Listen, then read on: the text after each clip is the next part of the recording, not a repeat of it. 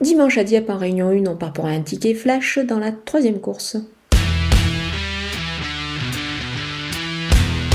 Le numéro 13, Fragrance Rose, effectue ses débuts euh, comme tous les concurrentes, comme toutes les concurrentes de cette épreuve. Elle est issue de Ken d'Argent et d'une fille de Dalakani. On peut dire que c'est des origines quand même assez intéressantes avant le coup. La distance de 1400 mètres, je pense, devrait parfaitement lui convenir.